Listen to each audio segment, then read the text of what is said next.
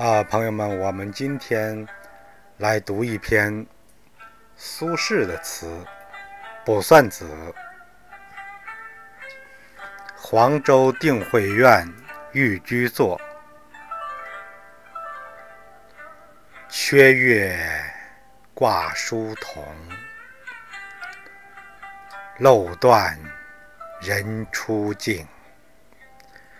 谁见幽人独往来？缥缈孤鸿影。惊起却回头，有恨无人省。拣尽寒枝不肯栖，寂寞沙洲冷。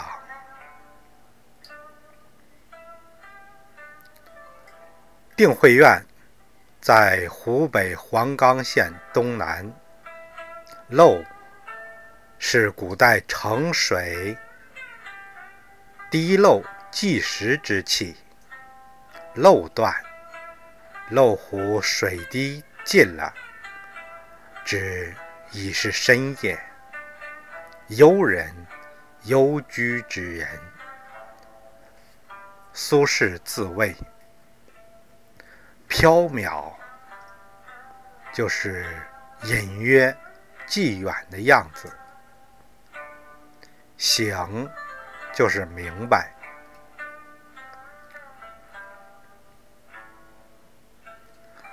《卜算子·黄州定慧院寓居作》是宋代文学家苏轼的词作。这篇词的上片。写红见人，下片写人见红，借月夜孤鸿这一形象托物寓怀，表达了词人孤高自许、蔑视流俗的心境。全词借物比兴，写景兴怀，托物咏人，物我交融。含蕴深广，风格清奇，为词中名篇。本词写于定慧院，苏轼寓居时，刚从乌台诗案解脱出来，只身到黄州所写。开头两句。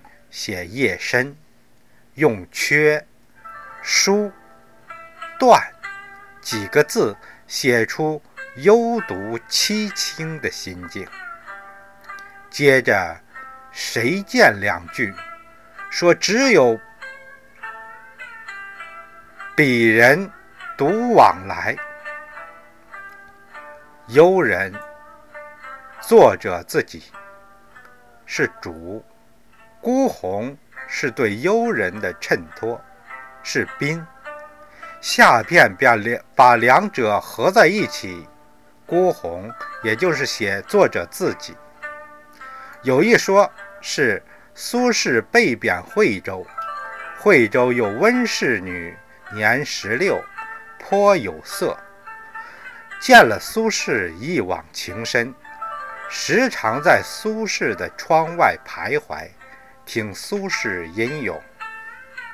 不久，苏轼再贬詹耳，也就是现在的海南詹县，渡海南行。即三年后，苏轼遇赦，回沪惠州，女已卒，葬于沙洲。苏轼十分感伤。因作此词，后来既被言成一则爱情故事，但近人多认为是好事者抚慰之词，不足为信。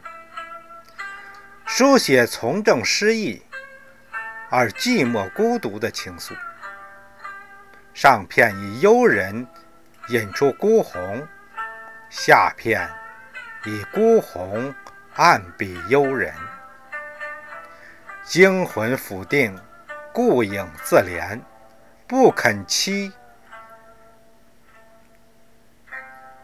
孤鸿形象正是诗人的自我写照。谁见幽人独往来，缥缈孤鸿影。人而似鸿，鸿而似人，非红非人，亦红亦人，这是本词艺术形象的特点。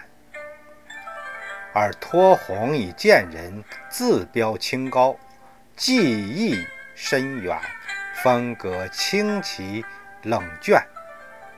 似非持烟火时人间雨。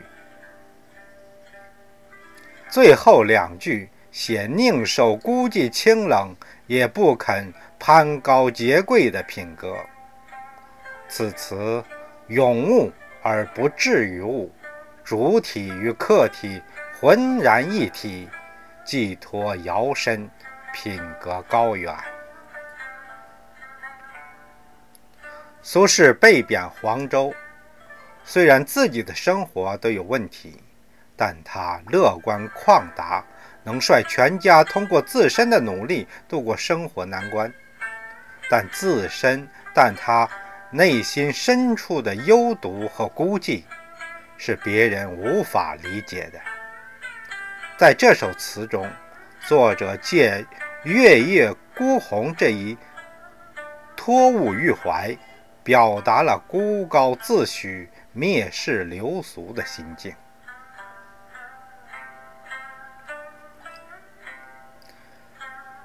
上阙写深院中所见的景色：缺月挂书童，漏断人初静，营造了一个夜深人静、月桂月挂书童的孤寂氛围。为幽人孤鸿的出场做铺垫。漏是古人计时的漏壶，漏断就是指深夜。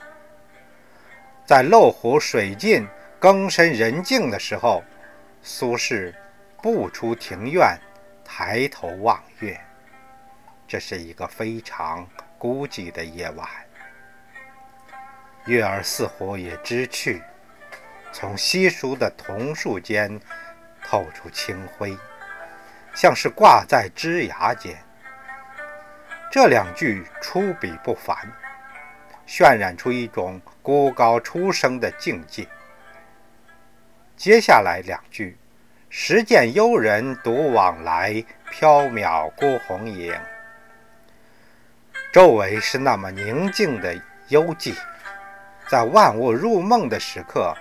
没有谁像自己这样在月光下孤寂徘徊，就像一只孤单飞过天穹的凄凄的大雁。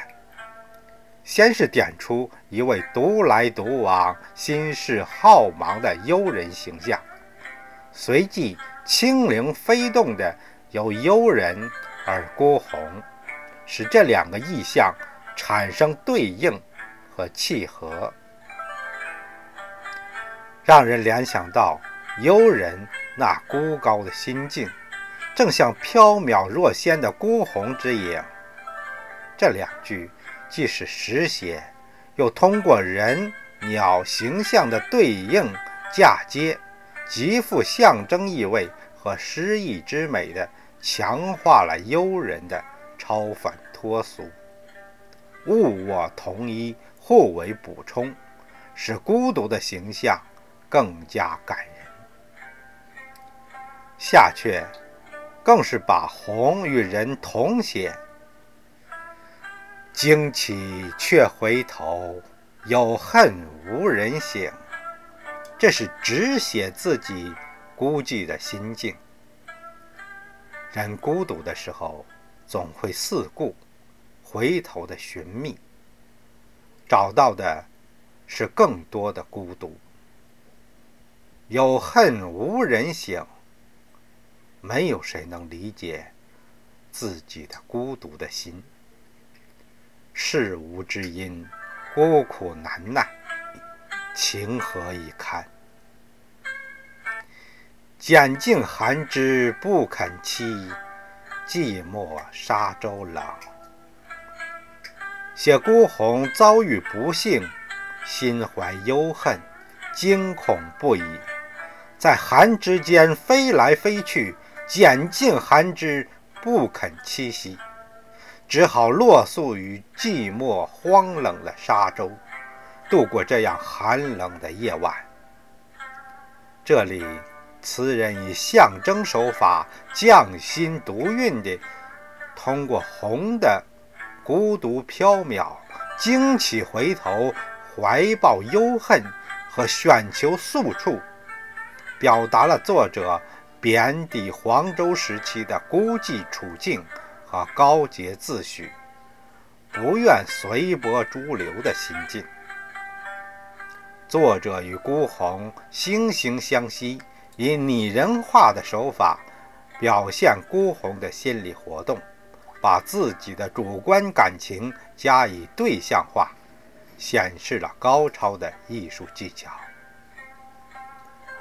这首词的境界高妙，前人谓似非吃人间烟火雨。这种高旷洒脱、绝去尘俗的境界，得益于高妙的艺术技巧。作者以性灵咏物语，取神题外，意中设境，托物喻人，对孤鸿和月夜环境、背景的描写中，选景叙事均简约凝练，空灵飞动，含蓄蕴藉，生动传神，具有高度的。典型性。